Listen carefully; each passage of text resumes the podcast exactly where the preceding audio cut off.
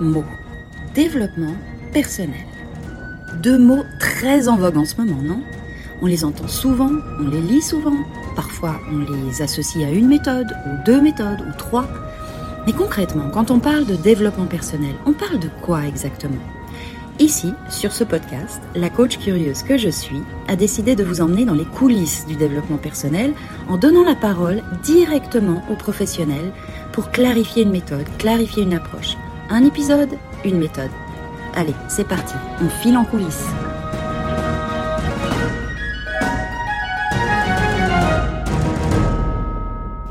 Bonjour à tous. Alors la personne que j'accueille ici aujourd'hui dans mon podcast, c'est une femme que j'ai rencontrée de manière inattendue.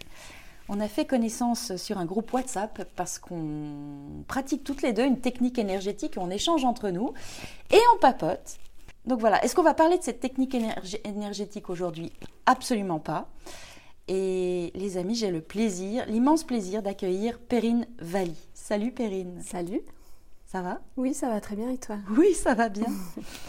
Pour moi, Perrine, tu fais partie, tu sais, de ces Wonder Woman que je croise parfois et que j'admire énormément parce que sous des dehors assez réservés, hyper humbles, tu fais partie de ces femmes qui ont des parcours absolument incroyables euh, construit à force de travail, à cause de douleurs certainement, je dis ça par rapport à, à, ton école de vie, d'apprentissage, de courage, etc. Et quand je regarde ton parcours, je le trouve d'une cohérence assez, euh, assez dingue. Est-ce que tu es d'accord que je dresse un rapide oui, portrait merci, c'est très gentil déjà. Alors moi, j'ai pris comme ça ce que j'ai, ce que j'ai vu mmh. sur, euh, sur Internet. Danseuse, chorégraphe, tu as la compagnie. C'est toi qui mènes la compagnie Oui, c'est moi qui mène la compagnie. Oui. Samester, c'est ça c'est ça. Oh, cool. Passionné par le corps, donc. Oui. Euh, mais aussi passionné par la relation du corps et du cerveau. Exactement. Tu étudies les neurosciences. Oui. Tu deviens coach en neurosciences. Tu es aussi sexologue. Tu es aussi maître en hypnose ericksonienne. Les amis, je vous avais dit, c'est un grand CV. Tu as cofondé le Mind Center avec ton mari. Oui. Et tu es aussi une jeune maman. Oui, un petit garçon de 4 ans. Un petit garçon de 4 ans. J'oublie quelque chose à ce stade? Euh, Non, c'est ça.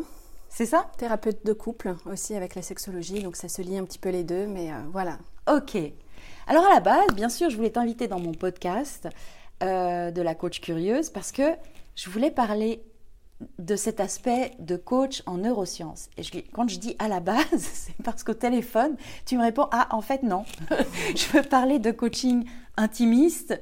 Euh, j'aimerais laisser la place à la sexologue et à l'accompagnement des femmes. Oui, c'est ce qui me touche le plus. Donc, c'est euh, voilà, ça que je pense qu'on peut partager euh, aux autres. Voilà. Et moi, au bout du fil, je suis là. Ok, faisons ça. Et l'autre jour, Perrine, je je, là, je rentre sur un terrain, euh, je me suis dit, il fallait que je le dise quand même. Je prépare mes questions et c'est le blanc, tu sais. J'ai super hâte de notre rendez-vous. J'ai hâte de discuter de ton approche avec toi. Et si je suis totalement authentique, je suis bien obligée de reconnaître que j'ai un peu peur. je me sens un peu gênée et pourtant je ne pense pas être pudique. Mais dans la relation au corps, il y a un truc qui me rattrape là et je sais pas ce que c'est. Et en fait, ça me donne le blues. Hmm. Et quand j'étais devant mon écran et que j'étais là, ok, quelle question Et je pensais à ton parcours, à ce parcours de danseuse, de chorégraphe.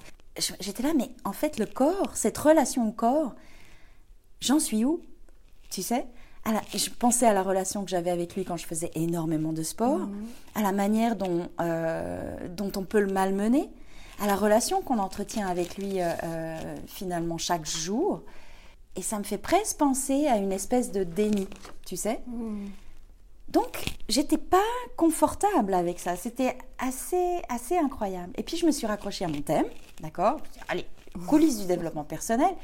Et je me rends compte que là, on est peut-être dans les coulisses, des coulisses, des coulisses, des coulisses du développement personnel. Et je me demande si là, on trouve pas justement la source de beaucoup de choses. Alors là, je pense que c'est pas du tout euh, anodin ce que tu dis. Hein. le silence, hein, enfin, cette page blanche dont tu parles, c'est, je crois, euh, l'histoire un peu euh, de la sexualité et du corps qui finalement si peu connue. Freud disait que c'était un continent noir, en tout cas la sexualité de la femme. Et je pense que c'est vrai. C'est un terrain qui est très peu exploré et qui est encore très peu connu des hommes finalement et des femmes aussi Mhm. par elles-mêmes. Et donc euh, voilà, c'est normal qu'on flippe un peu les deux puisque euh, et que Toi tout le monde flippe Oh, cool. à ce niveau-là parce que ben voilà, c'est noir, c'est un peu sombre, on ne sait pas exactement. euh, voilà, il nous faut des lampes de poche et c'est ce que tu es en train de faire. Donc merci beaucoup de pouvoir mettre de l'éclairage là-dessus. Oh, cool, cool. Oh, on va passer un bon moment.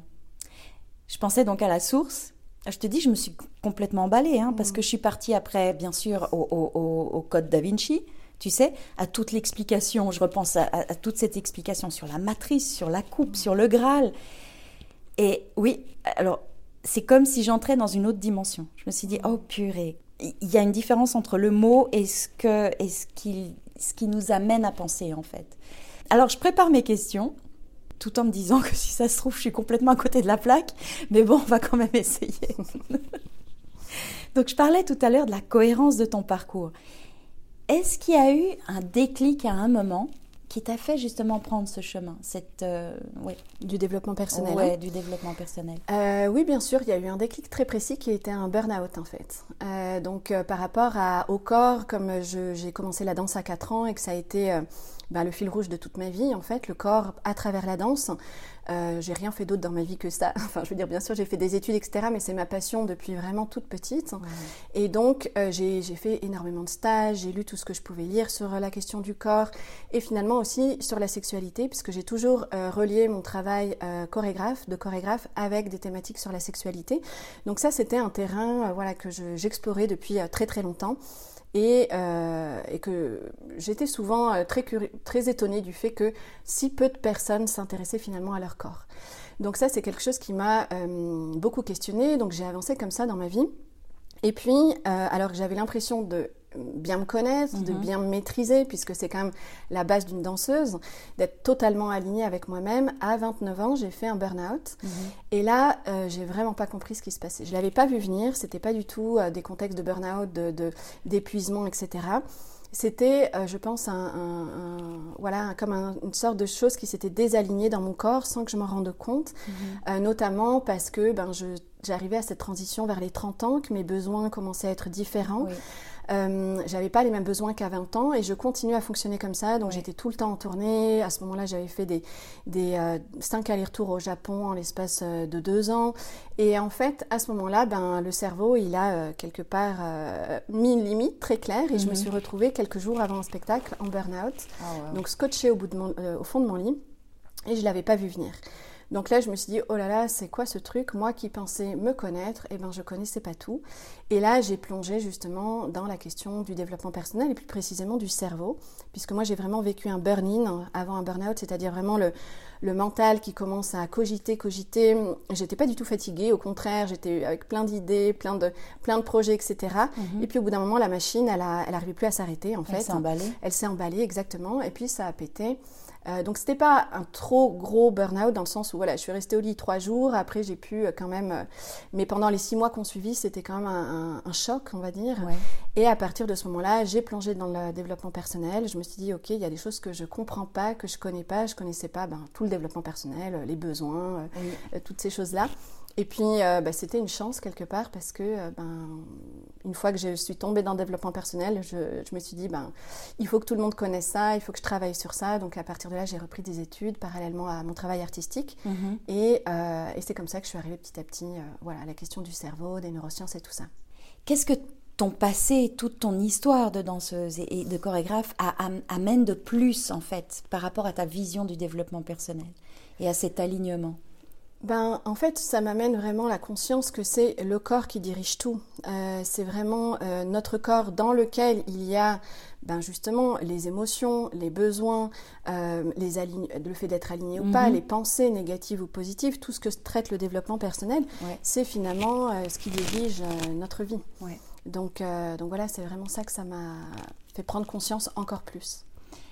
Et si on creuse encore le lien corps et sexualité, Alors le lien corps et sexualité, je l'ai toujours eu, hein, indépendamment du développement personnel, puisque pour moi, la sexualité, c'est quelque part, euh, c'est le corps euh, dans toute sa splendeur, on va dire. C'est Mhm. vraiment une danse du corps une expression du corps qui prend le dessus même sur voilà tout ce qui est pulsion, le désir, etc. Ça prend le dessus sur nous, ça prend le dessus sur le mental. Mhm. Et donc moi j'ai toujours été fascinée par la sexualité dans ce sens-là que mhm. j'associe en fait à la danse. Pour moi c'est une forme de, de danse des corps, un peu tribal, un peu voilà comme ça. Mais et c'est pour ça que là j'ai toujours travaillé sur la sexualité j'ai commencé à faire, à créer ma compagnie vers 25 ans. Peut-être la première, euh, le premier spectacle que j'ai créé était très abstrait, mais ensuite, à partir de euh, voilà 2008, j'ai traité de sujets comme la prostitution, le mythe de Lilith, la ah place du, du désir, euh, la place de la femme au Japon, etc. Donc, en fait, le fil rouge de mes chorégraphies, mhm. c'était toujours la sexualité et même plus précisément la sexualité féminine il y a un message que tu essayais de, transmettre à travers ces, ces créations? En tout cas, la place de la femme, ça c'était quand même quelque chose qui était central. C'était pas la sexualité au sens large, c'était, par exemple, si on prend le mythe de Lilith, hein, mhm. euh, quelle place ce mythe a euh, donné euh, à la femme dans la religion ou toujours la place de la femme en fait. Mhm. C'était vraiment quelque chose, un peu dans cette lignée dont je parlais au départ du continent noir. Je crois que c'est un terrain qui est très très peu connu. maintenant que j'ai travaillé pendant des années sur la sexualité de manière justement professionnelle avec mes études, je me rends compte qu'on est vraiment à côté de la plaque sur beaucoup de choses, qu'il y a beaucoup de de, choses qui sont véhiculées, qui sont fausses.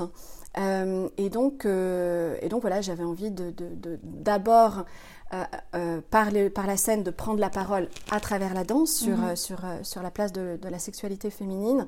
Et puis maintenant, ben, un peu plus avec mes accompagnements, avec les, femmes que j'accompagne. voilà, de, parler de ce continent noir. Waouh! Alors, il y a une question, j'ai pas une question plus centrale que celle-là en fait, mais si, on va encore plus loin, en quoi notre sexualité est liée au développement personnel? Si on part à la découverte de ce continent noir, est-ce que tout d'un coup, on a d'autres portes qui s'ouvrent à nous dans notre manière de fonctionner? Euh, oui, je pense que ça porte un éclairage. En fait, je ne pense pas que la sexualité est liée au développement personnel, mais je pense que le développement personnel peut aider la sexualité. C'est un peu dans ce sens. C'est-à-dire que la sexualité elle peut avoir quelque chose, quand elle fonctionne bien, que ce soit chez l'homme et chez la femme, elle peut avoir quelque chose de, très organique, on va dire, donc mhm. il n'y a, pas besoin de trop se prendre la tête. C'est une réaction du corps qui vit son... comme, comme, comme quand on danse, hein, il n'y a pas mhm. besoin de, de, mettre, euh, de compliquer les choses, c'est naturel. Mais en fait, dès qu'il y a des problématiques sexuelles, et il y en a plein, euh, des blocages chez l'homme et chez la femme, on se rend compte que eh bien là, ça va être lié à quelque chose beaucoup plus large. Ça va être lié à des questions d'estime de soi, ça va être lié à des questions de relations, ça va être lié à des schémas, ça va être lié à un poids familial qu'on porte, à des croyances, à des besoins qui sont pas nourris. Mhm. Donc en fait, je dirais que quand la sexualité va très bien, ok, pas de problème, pas la peine de faire du développement personnel, mais si on rencontre des problèmes, et chez la femme, il y en a beaucoup, alors le développement personnel, évidemment, va éclairer, va donner, mettre de la lumière hein, sur tout ce continent noir qui est notre corps, qui est notre intériorité, qui est notre matrice, mhm. qui est notre sexualité. Et donc là, euh, oui, le développement personnel peut énormément aider. Quels sont les miracles que tu as pu observer? J'aime bien utiliser des mots qui sont peut-être un peu trop forts, je sais, c'est un peu mon, mon, travers, mais quels sont les miracles que tu as pu observer dans, dans ton approche et dans la manière dont tu accompagnes des gens? Je dirais qu'il y a, j'aime bien ce, mot que tu utilises, miracle, parce que euh, moi j'ai l'impression de vivre des petits miracles au quotidien en fait. Je dirais qu'il y a plusieurs petits miracles. Il y a le fait qu'une femme, quand elle sort de, de, mon cabinet et qu'elle euh, qu'elle retrouve de la couleur, hein, qu'elle retrouve une forme de liberté de respiration, pour moi c'est déjà un petit miracle. Euh, le fait de, de, voilà, de, se sentir libérée euh, d'une certaine partie de, ce qui lui pesait, mhm. c'est déjà un petit miracle. Après, il y a évidemment tout ce qui va être euh, les prises de conscience.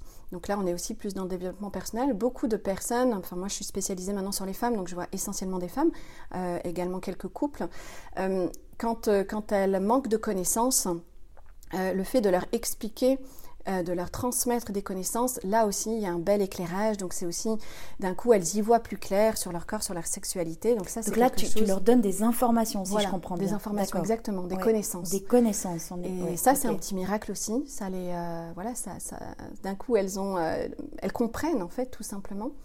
Euh, et puis, je dirais le plus gros des miracles, c'est évidemment quand on travaille sur l'inconscient Mhm. et que ça débloque certaines choses. J'ai pu, par exemple, avoir des, des femmes qui arrivaient avec un vaginisme, donc vraiment avec une contraction euh, du muscle du périnée, du, du- du muscle euh, vaginal, et puis donc elles ne pouvaient pas avoir de sexualité. Et puis avec quelques déblocages de l'inconscient, bah, ce muscle lâchait prise, laissait place. euh, et puis bah, ça changeait toute leur vie en fait. Ouais. Elles pouvaient enfin avoir accès à la sexualité. Donc ça c'est très beau, ouais. Là, quand tu parles, par exemple, typiquement l'exemple que tu viens de donner, tu utilises l'hypnose. J'utilise l'hypnose, oui. Euh, on va dire euh, plusieurs formes. Ça peut être aussi des choses un peu moins profondes, comme euh, plus de, des visualisations, des formes d'affirmation. Donc là aussi, on rejoint le développement personnel. Après, quand c'est des vrais blocages, je fais de- des- des pratiques d'hypnose. Ouais, ouais. je voulais te demander justement avec tout ton, comment dire, tout ton, ton bagage, tant en termes de neurosciences, coaching en neurosciences, l'hypnose.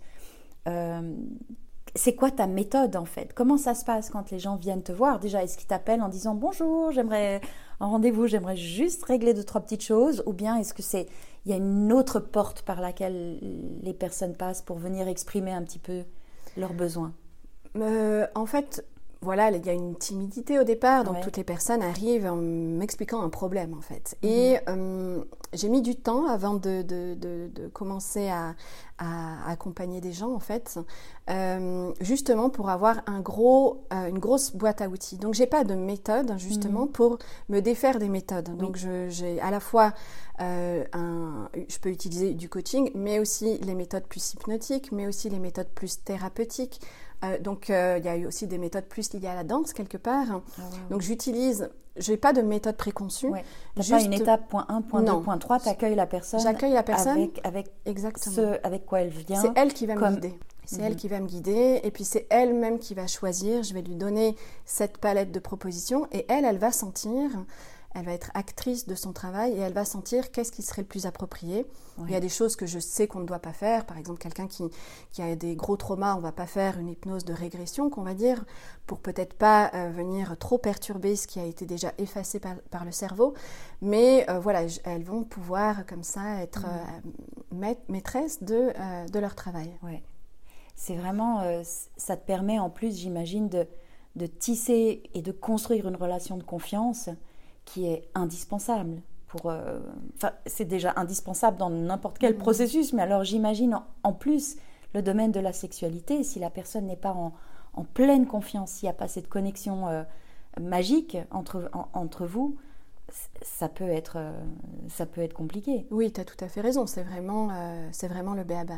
Mais du coup, là aussi, je me suis éloignée des méthodes, c'est-à-dire que contrairement à certains, voilà, certains courants qui, qui étaient plus, euh, on va dire, plus dans la thérapie, par exemple, qui va être euh, beaucoup dans l'écoute ou où le thérapeute va pas beaucoup parler, moi, j'ai des échanges un peu comme on a là toutes les deux, en Ouais, fait. Au ouais, départ, je parle, on échange, on fait connaissance sans justement placer la thérapie au centre, mais l'humain, euh, deux femmes qui se rencontrent.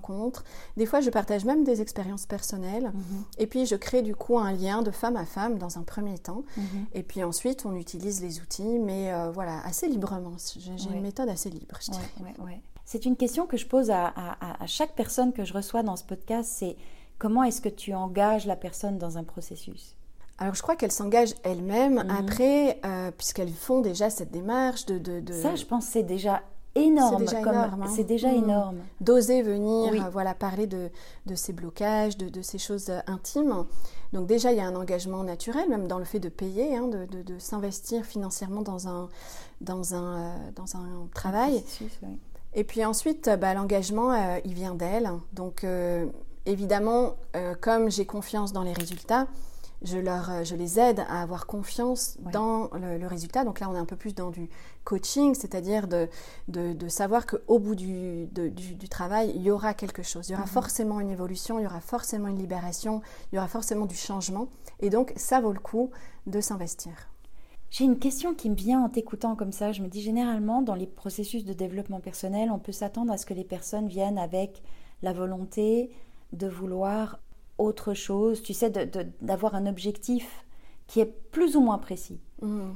Euh, et j'ai l'impression, en t'écoutant, que les personnes viennent, et je peux me gourer complètement, mais plus pour comprendre une problématique.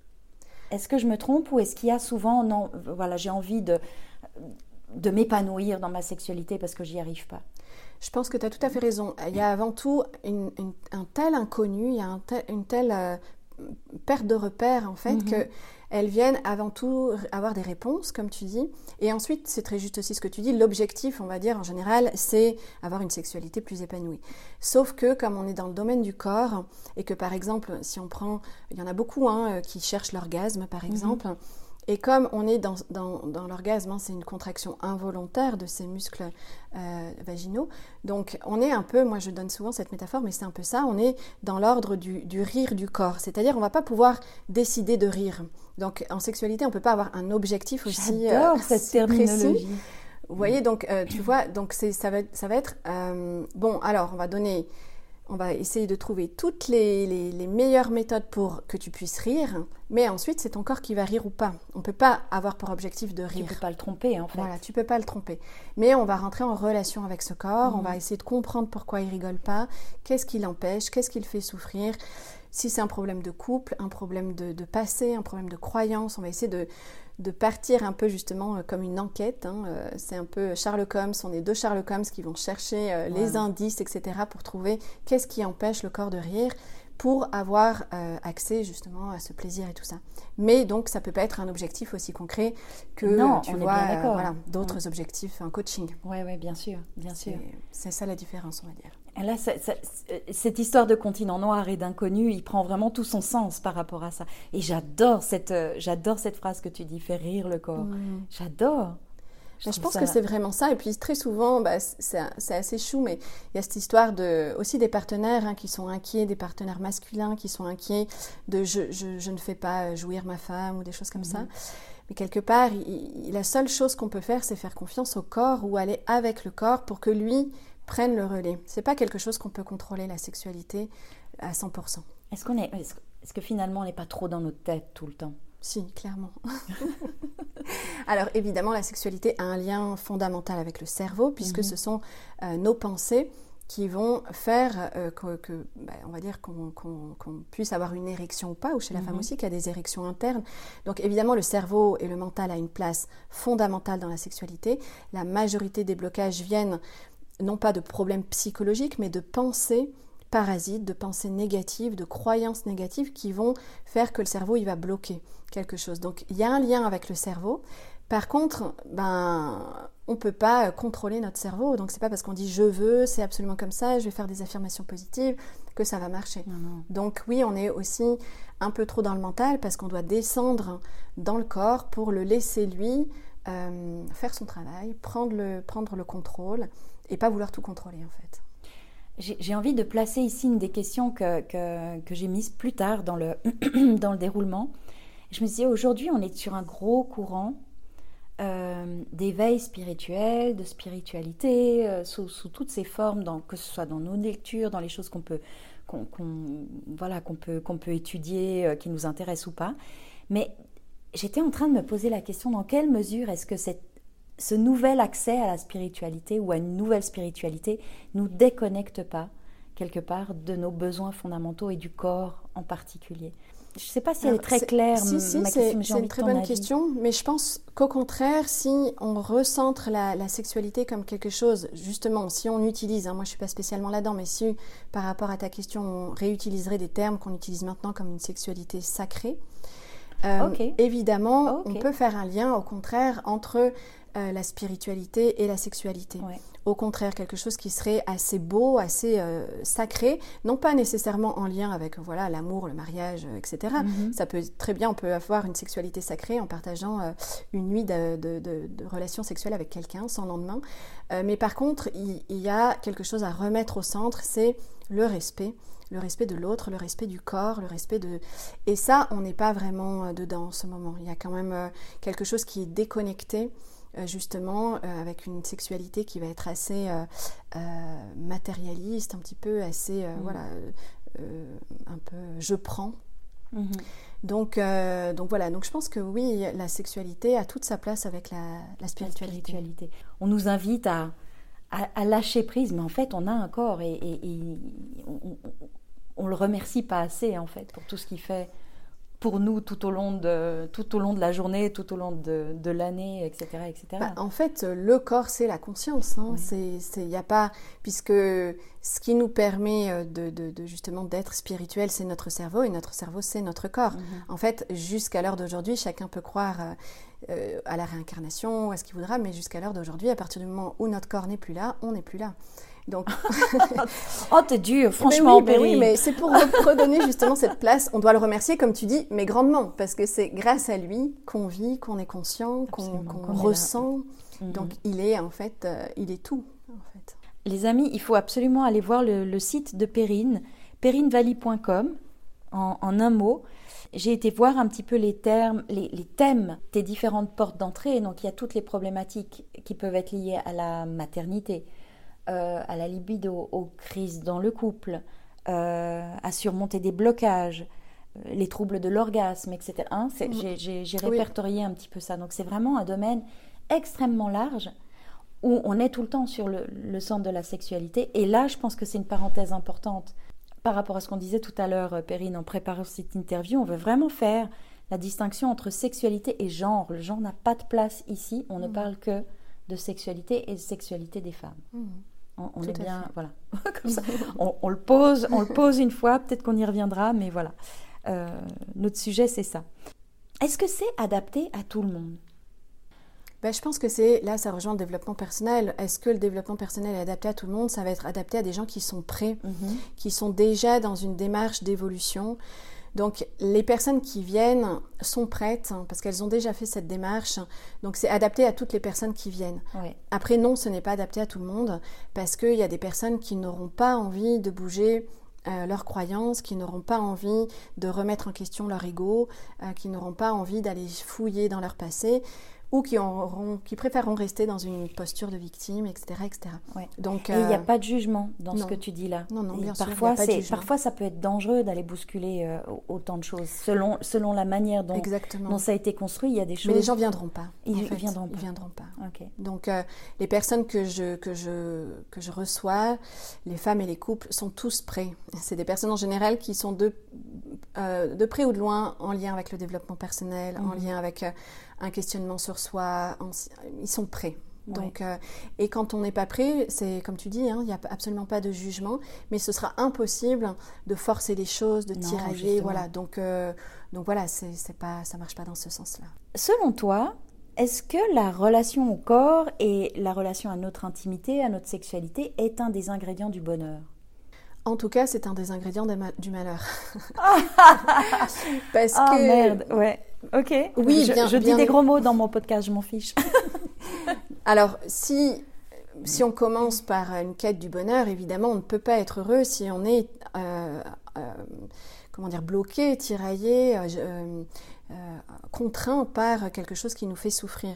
Donc, quand on a une sexualité qui nous fait souffrir, par exemple, je dis n'importe quoi, hein, même des, choses très simples. On fait, euh, euh, on ment à son partenaire parce qu'en fait on n'a pas envie, et puis on fait semblant de dormir ou semblant de ceci, ou alors on a peur que, on a peur de. Ben, en fait, au quotidien, année après année, ça va empêcher de vivre du bonheur au sein de son couple. Mmh. Donc il vaut mieux très vite se dire je n'accepte pas euh, la douleur, la souffrance, la problématique, je vais tout de suite la traiter quelque part parce qu'à ce moment-là, elle, peut partir très vite. Quand on a le corps, il est bien foutu, c'est-à-dire que quand on a quelque chose de négatif, une sensation négative, euh, que ce soit n'importe quelle émotion ou sensation négative, c'est un message pour dire fait quelque chose. C'est un signal comme dans une voiture, un signal qui s'allume. Mhm. Ça ne veut pas dire que toute la voiture a un problème, mais ça veut dire que si on continue à rouler avec ce signal allumé, à moyen long terme, il va y avoir un gros problème.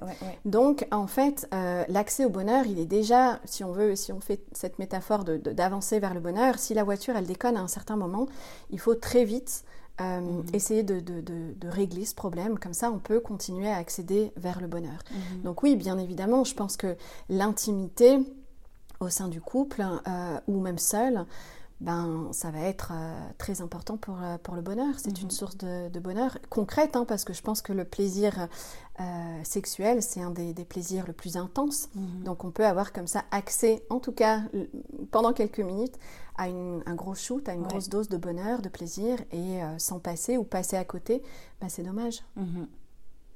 ça me donne envie de revenir justement sur, sur, sur cette notion de processus hein, d'accompagnement. En, général, combien de temps durent tes processus, combien de séances durent tes processus, en ayant bien compris que plus on prend le problème tôt, et mieux c'est. Mieux c'est, plus, plus ce, sera moins solide à déconstruire toutes ces croyances.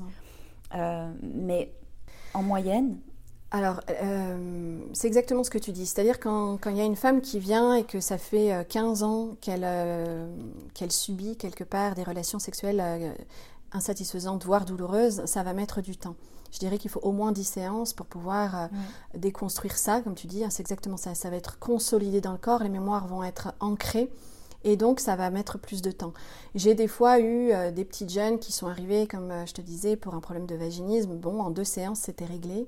Donc, voilà, ça va dépendre. Et j'ai des personnes que j'accompagne sur une année parce que en fait derrière tout ça il y a des problématiques de couple et que en fait ça va amener à une séparation par exemple et qu'elles ont besoin d'être accompagnées dans tout ce processus donc la durée est très très très variable en fait ça peut aller de deux séances à, euh, à 25 je trouve ça vraiment, je trouve ça vraiment fascinant. Hmm. j'ai mes questions de côté, mais en fait, j'ai pas envie. J'oscille entre le fait de, de, de, parler à bâton rompu avec toi et, d'avoir un œil sur, euh, sur mes hmm. questions. Mais là, du coup, j'ai envie de, de, rebondir. Tu parlais d'une petite jeune justement qui vient. Moi, je trouve ça formidable que déjà euh, on se dise bon, oh tiens, ok, j'ai un problème, j'y vais. Et c'est peut-être la, la, comment dire, le super pouvoir des jeunes générations. Et, mais globalement, les générations, les femmes de quelle génération viennent te voir? Est-ce qu'on n'est pas là en train de bousculer toute une, euh, comment dire, tout un apprentissage de la sexualité qui est encore très tabou? Hmm, Complètement. Bah, en fait, euh, il y a tous les âges, mais c'est vrai que je suis étonnée de voir de plus en plus de jeunes. J'ai des très jeunes femmes. Ah, Oui, c'est très étonnant. Et comme tu le dis, hein, peut-être que maintenant le développement personnel, le fait qu'on travaille beaucoup sur la conscience de soi, etc., permet à ces jeunes femmes de venir d'identifier beaucoup plus vite. Exactement. En fait, des fois, j'en ai des, des, petites de 22, 25 ah, ans qui sont là, c'est super chaud. Et, euh, et j'encourage, en tout cas, vraiment, comme je disais, les, les, les jeunes femmes à, à, tout de suite euh, se libérer de ce mhm. qui les empêche d'avancer dans une sexualité épanouie. Euh, et bien sûr, j'ai des femmes de, de tous âges, mais, euh, mais oui, je pense que la sexualité n'est pas si simple, même aujourd'hui, pour les jeunes. Et, euh, et voilà, c'est très bien qu'elles viennent tout de suite affronter le problème. Franchement, franchement, j'ai elle est, elle est nulle ma question, je sais, mais eh, si tout le monde était au clair avec sa, sa sexualité, tu crois pas que le monde irait un peu mieux? Si, clairement. Bien sûr, parce que la sexualité, le problème de la sexualité, c'est pas la sexualité en soi, c'est les émotions qu'elle crée mm. derrière. Elle va créer de la frustration, essentiellement de la frustration. Mm-hmm. Des, fois, peut-être presque plus euh, chez l'homme, mais en tout cas, ça va très vite chez l'homme se transformer en frustration. Chez la femme, ça va très souvent se transformer en perte d'estime. Donc, en fait, on va ben, créer des émotions, des émotions qui vont se stocker. Euh, et bref, ce sera un cercle vicieux ensuite qui partira. Ben, tu avais parlé de source à la base. Hein. Donc c'est exactement ça, c'est-à-dire la source de la sexualité. C'est pas que le problème euh, de, un quart d'heure ou 20 minutes ou une heure dans le lit le soir. Mhm. C'est toutes les émotions qui s'en suivent qui vont euh, pénétrer tout notre être en fait. Mhm. Et celles-là, ben, elles vont tout détériorer en fait. Quel conseil tu aimerais donner aux jeunes d'aujourd'hui en ce qui concerne la sexualité et pour se sentir bien dans leur corps? Hmm. Euh, alors je donnerai deux conseils. Le premier, c'est d'aimer son corps. C'est-à-dire qu'une problématique principale, c'est qu'on parle de relations sexuelles, et donc il y a bien le terme relation, mhm. et que la sexualité est définie par la relation avant tout. Donc déjà, si on a une relation à soi qui est euh, problématique parce qu'on n'aime pas son corps, etc., euh, forcément ça va, ça va influencer notre sexualité. Et forcément, bah, quand on est jeune, c'est aussi un moment dans notre vie où bah, on n'est pas forcément aligné avec soi-même, on n'aime pas son corps, on n'aime pas ce qu'il projette à l'extérieur, etc. Mm-hmm. Donc moi je dis souvent aux personnes que j'accompagne que j'imagine qu'ils ont dans leur entourage des proches, des gens qu'ils aiment qui sont euh, pas forcément des canons de beauté, qui ont plein de défauts, et ça ne les empêche pas de les aimer. Et eh bien c'est un peu pareil, c'est-à-dire qu'au bout d'un moment, on doit se, se, détacher un peu de cette posture un peu égotique, même si on s'en rend pas compte, pour sortir un petit peu de soi, se dédoubler, et puis voir son corps comme une autre personne, comme... Euh, comme, comme un ami ou comme, euh, voilà, comme des fois même comme un enfant et apporter une relation bienveillante de soi à soi. Mhm. Parce que si on est du matin au soir en train de se trouver moche, gros, laid, oh de se détester, bien sûr. etc., bah, le corps va souffrir et donc il va exprimer cette souffrance par le fait d'être bloqué sexuellement. Donc ça, c'est très important d'aimer son corps. Et évidemment, c'est d'être libre.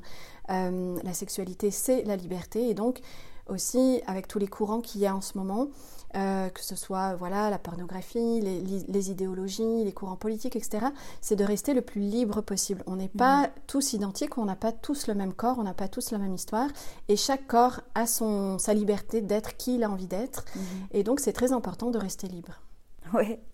C'est euh, d'autant plus difficile, je pense. Enfin, là, je suis peut-être en train de faire une hypothèse farfelue, mais, mais euh, avec la puissance des images qu'on voit en permanence, avec les filtres, avec, euh, avec tu, sais, il y, a tellement de choses comme ça qui nous enferment dans une vision qui nous permettrait de ne pas s'accepter tel qu'on est. Hmm. Vite, facile, on met un filtre et puis on est bon, hmm. tu vois Exactement. On, modifie et on est bon. Hmm. On change d'arrière-plan et on est bon.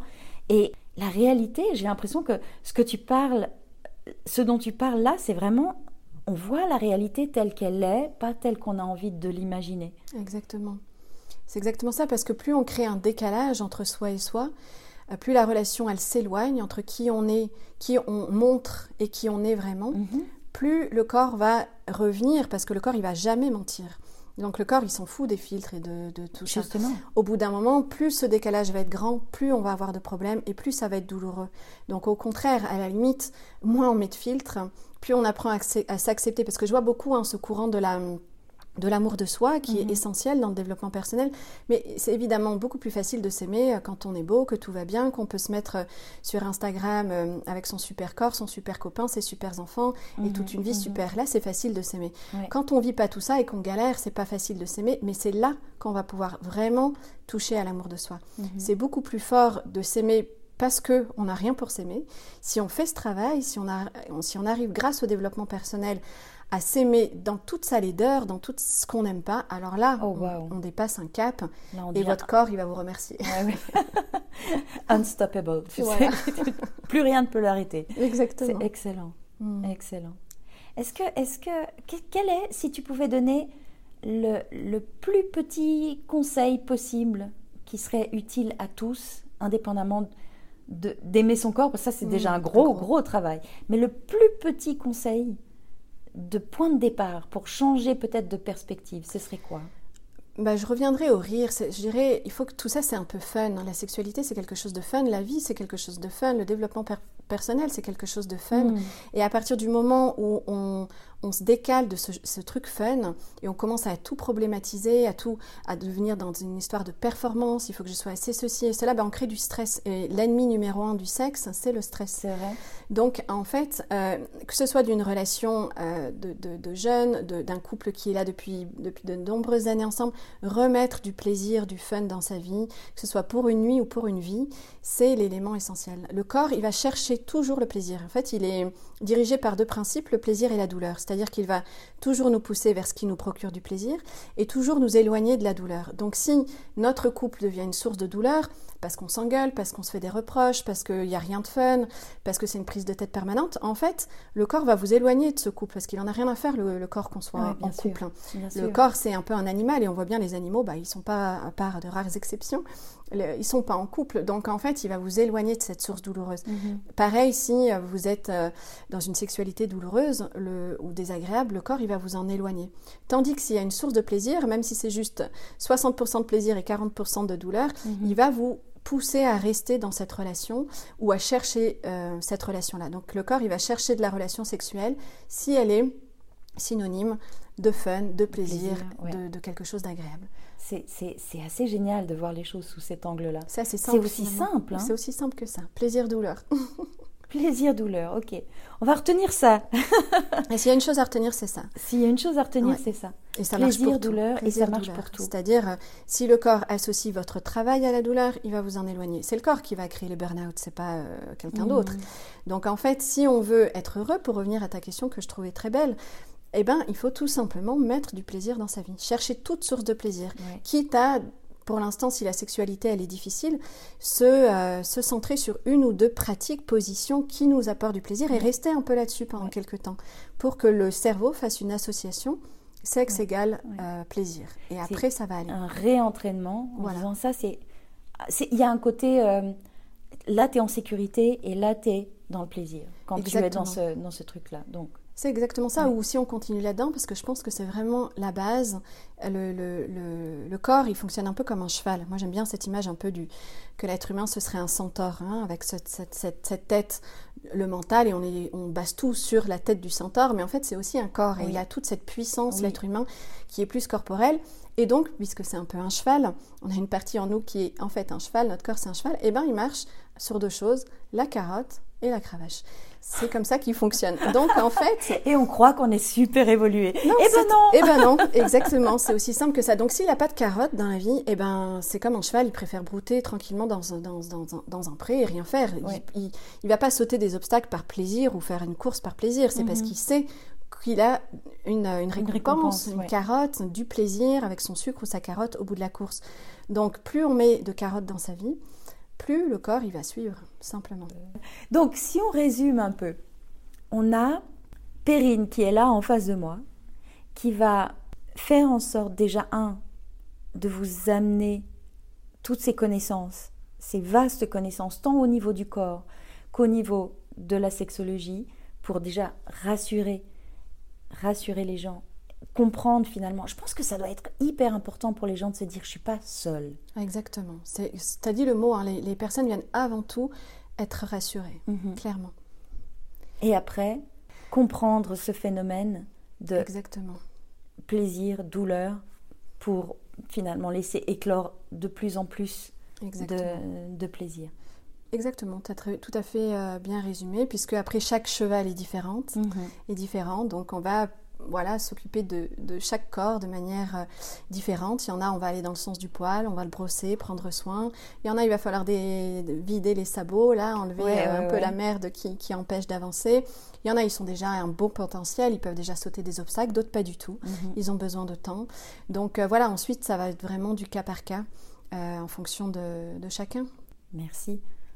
Quelle est ton actualité du moment? Est-ce qu'il y a des choses par rapport à que ce soit au Mind Center, peut-être on pourrait donner deux mots sur le Mind Center, sur ce que tu fais avec ton mari. Pourquoi je parle de ça? Parce que sur ton site, on voit qu'il y a un onglet atelier, mhm. atelier formation, atelier voilà, et ça, et ça bascule en fait sur le site du Mind Center. Oui. Tu, tu veux peut-être Oui, bien sûr. Euh, en fait, on a, on a créé euh, avec euh, mon conjoint une plateforme de développement personnel qui s'appelle le Mind Center. Lui, il est, il, est, on a un peu le même parcours. Il vient des arts martiaux, donc il est cinquième dan, il vient vraiment du corps et il s'est spécialisé dans la gestion du stress. Donc ensemble, on a créé cette plateforme euh, qui débute un petit peu, mais sur lequel on va mettre euh, petit à petit des formations en ligne, euh, des accompagnements personnalisés, etc. Elle est super riche cette plateforme. Elle oui, est super riche. Je vous invite à la, visiter. Et donc, donc voilà, on avance là-dessus sur la partie développement personnel en commun. Donc là, on va beaucoup travailler sur la question du mental. On est tous les deux sur voilà un, un accompagnement sur tout ce qui va être visualisation, imagerie mentale, méditation et tout ça.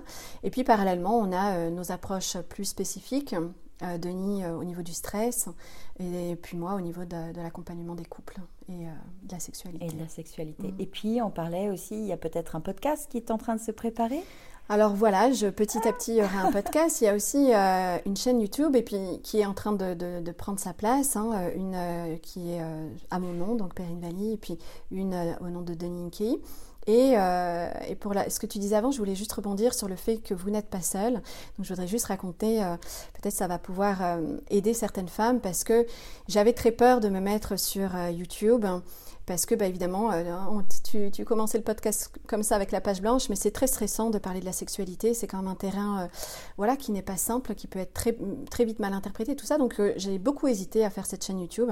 Et puis, je faisais une analyse un peu de, voilà, une étude de marché sur YouTube, ce qui se faisait. Et je voyais énormément de choses qui étaient des conseils pour les femmes, pour faire une fellation, pour faire mieux ci, mieux ça, etc. Et puis, les meilleures vidéos arrivaient à, à plus ou moins à 600, 600 000 vues, mhm. ce qui était déjà beaucoup. Et puis en cherchant comme ça, j'ai vu une vidéo qui faisait 12 millions de vues. Je oh, me suis dit, mais qu'est-ce que c'est que cette vidéo qui fait 12 millions de vues? Donc là, elle pétait tous les scores. Et la thématique, c'était euh, comment simuler l'orgasme. Donc, d'un coup, je me suis dit, ok, j'ai trouvé ça très triste quelque part parce que 12 millions de personnes, c'est presque un tiers de la France. Enfin, c'est beaucoup. Euh, je suis pas forcément, en tout cas, euh, voilà, une grosse partie de, de, de, personnes, de femmes qui cherchaient avant tout à simuler l'orgasme plutôt qu'à le chercher, qu'à le trouver. Donc ça veut dire qu'il y a ces 12 millions de femmes qui ne rigolent pas vraiment. Ouais, justement, j'allais faire le lien avec le rire. ne rigolent pas vraiment. Et là, je me suis dit, voilà, il faut que, que les femmes comprennent qu'elles ne sont pas seules, que voilà, il y a beaucoup de femmes. La vérité, c'est qu'il y a beaucoup, beaucoup de femmes qui vivent une sexualité absolument euh, satisfaisantes, qui n'ont pas d'orgasme, qui n'ont pas de plaisir ou qui font l'amour pour faire plaisir. Donc non, euh, les femmes ne doivent absolument pas penser qu'elles sont seules ou qu'elles ont un problème. Au contraire, elles sont tout simplement un héritage d'une problématique mm. euh, sexuelle féminine qui est propre à la femme, avec le fait ben, pendant des années d'avoir pu euh, déjà tomber enceinte, hein, c'est mm-hmm. propre au corps féminin. Et puis ensuite, tout ce qui est encore maintenant véhiculé avec l'image un petit peu négative d'être une traînée, d'être voilà, une salope, etc. etc. Donc cette, cette image-là de, la femme porte ça encore en elle très très fortement. Euh, donc, euh, donc voilà, c'est important de, comprendre qu'il y a une différence entre l'histoire de la sexualité féminine et l'histoire de la sexualité masculine. Et le terrain féminin est encore très peu exploré. Il est peu exploré. Tu sais, ça me fait penser à quelque chose que tu dis. J'ai vraiment l'impression que on part de, de comment dire, ce que tu permets, tu, permets un lien entre une génération où la sexualité était peut-être, enfin des, générations et des générations où la sexualité était, elle s'est débridée au fur et à mesure, mais elle était quand même bien bridée, à une génération qui, euh, tu as l'impression donne, donne l'impression de vouloir partir dans tous les sens. Mmh. Et j'ai l'impression que ce, ton approche et cette, euh, cette bienveillance et cette, euh, quelque part cette, cet apport de connaissances et d'écoute permettrait de faciliter en fait l'accès à la sexualité, à une sexualité qui est épanouissante, à, au rire des corps, mmh. à même des fous rires parfois, de manière bien plus efficace que d'aller voir comment, d'aller voir sur YouTube comment simuler mmh, un, un, orgasme. Malheureusement, on est dans cette ère-là hein, parce qu'il y a toute cette liberté qui, qui, est géniale. Hein. Ça a mm. permis euh, vraiment la liberté de la femme. Elle a évidemment fait un grand, grand saut. Mais il y a des, comme toujours dans le monde, il y a des, des, choses négatives autres qui arrivent. Et notamment, par exemple, la pornographie. Elle peut mm. amener quelque chose de, de, très dans la représentation, de très extérieur à soi, avec une manière de faire. Alors qu'avant, ben, comme il y avait plus de mystère, on connaissait pas exactement ce qu'était la sexualité. Eh ben, il fallait bien explorer. On était un peu au même niveau entre un homme et une femme ou entre deux femmes ou deux hommes. Euh, donc voilà, maintenant les codes ils ont pété, mais il y a d'autres problématiques qui arrivent et euh, quelque part ça contraint aussi. Euh, c'est une autre manière d'être contraint dans, voilà, dans des systématiques qui sont aussi complexes, puisque finalement la pornographie est quand même une représentation de la sexualité masculine et non pas féminine.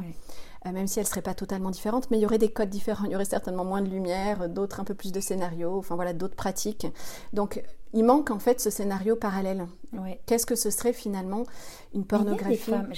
Bien sûr, il y en a. Bien sûr, il y en a. Il y a des femmes, il y a du porno éthique, il y a, voilà, y a, ça, des, ça évolue. Mais c'est vrai que si, bah voilà, les jeunes, ils vont regarder, euh, ils cliquent sur le, premier truc venu, et donc ces images comme ça, qui, regardent quand même très jeunes, hein, vers, vers 10 ans, 12 ans, 13 ans, euh, c'est vraiment une problématique maintenant parce que ça permet, enfin, ça, ça fait croire que la sexualité, c'est ça. Oui, ça fausse. Voilà, ça fausse. Ça fausse aussi pour les petits garçons. Hein, c'est dans, les deux, euh, dans les deux côtés. C'est donc, euh, donc ouais, il y a deux nouvelles problématiques en fait qui font que c'est drôle et pas drôle parce que c'est très, très rigolo de regarder peut-être de la pornographie comme ça, mais ensuite quand on est dans le lit et que ça marche pas exactement de la même manière, eh ben on rigole moins et on ne sait pas quoi faire et on se sent nul et on se sent pas performant et on ne sait pas à qui en parler et on pense que tous les autres y rigolent alors qu'en fait beaucoup de gens ne rigolent pas. Ouais, j'allais j'allais en venir sur cette histoire de comparaison en eh fait. oui, ça c'est très fort. Ça c'est ça c'est très fort. On a vu on l'a vu au niveau des corps tout à l'heure. Mm. Euh, on peut le voir en termes de performance dans plein d'autres domaines et je pense du coup dans la performance de la sexualité aussi. Complètement, complètement. C'est pour ça on croit tous que les autres c'est différent. On croit voilà, on croit que que les stars d'Instagram sont la réalité, alors que la réalité, ben, elle n'est pas là en fait. Donc, euh, donc ces réseaux sociaux, euh, c'est à la fois génial, ça permet une liberté totale. Et ben comme tout, il y a le positif et le négatif. Et il y a aussi le négatif qui nous fait croire euh, que bah, pour rigoler, il faudrait ça. Il faudrait avoir des érections de je ne sais combien de minutes, il faudrait que ça se passe comme ça, mhm. il faudrait jouir dans cette position. Et la réalité, c'est pas ça. La mhm. réalité, c'est que ben, chaque corps va rire. C'est exactement comme le rire. C'est comme si on disait je vais vous donner la technique pour rire. Personne ne peut faire ça. En fait, on n'a pas tous, on rit pas tous pour la même chose, on rit pas tous de la même manière. Il y a des gens qui veulent savoir la preuve de l'orgasme, mais c'est impossible. C'est comme si on disait euh, prouve-moi que tu as ri. Il y a plein de manières de rire, on n'a pas le même rire. Donc, donc voilà, tout ça, c'est beaucoup plus subtil et on ne peut pas euh, mettre, euh, voilà, rendre ça, mettre ça dans des cases, dans des méthodes, dans des techniques. Ça marche pas comme ça. Ça marche pas comme ça. Ah là là, chers amis, ça marche pas comme ça. C'est vraiment, c'est d'une richesse incroyable. Là, on va, on va, on va gentiment arriver à refermer les coulisses, des coulisses, des coulisses, des mhm. coulisses. On, revient de loin, on est parti dans tous les sens. C'était très peu structuré, mais peu importe. Euh, moi, j'ai eu énormément de plaisir à mhm. partager ce moment euh, avec toi. Est-ce que j'ai oublié une question qui te paraît centrale? Non, vraiment, je, voulais parler de ces 12 millions de femmes, puisque ça a été, comme tu disais, un peu le leitmotiv. Qu'est-ce qui fait que d'un coup on prend la parole? Qu'est-ce qui fait que d'un coup on ose? Moi, ça a été le, chiffre choc, en fait. Euh, donc voilà, je, pense que plus il y aura de femmes qui prendront conscience qu'elles ne sont pas seules, mais que mm. c'est tout un des milliers et des milliers de femmes qui vivent en ces difficultés. Et c'est des milliers et milliers d'hommes qui voudraient aider aussi les femmes. Je pense qu'on est dans une ère de la séparation des sexes et c'est très important, selon moi, de se retrouver, de se rassembler, de faire corps ensemble. Euh, pour pouvoir avancer vers une meilleure sexualité ensemble. Euh, donc voilà, je pense que tout a été dit. Je te remercie énormément pour euh, ce libre partage comme ça, très fluide et très euh, jovial. cool, merci beaucoup Perrine. Je rappelle ton site perrinevalley.com. Il y a des choses qui se passent, il y a des choses qui bougent. Il va y avoir la chaîne YouTube, il va peut-être y avoir un podcast dans quelques temps. Il faut lui laisser de la place. Et puis, moi, j'ai envie de vous inviter, et je pense Perrine avec moi, à, passer plus de temps à apprendre à rire plutôt qu'à faire semblant. Exactement. Hein, ça, ce serait, ça, ce serait pas mal. Donc voilà, merci infiniment. Merci à toi. Voilà. C'était Michel Girardin, je suis coach de vie et je m'autoproclame coach curieuse. Ça me permet de rencontrer des gens formidables. Allez, à, bientôt et au revoir à tous.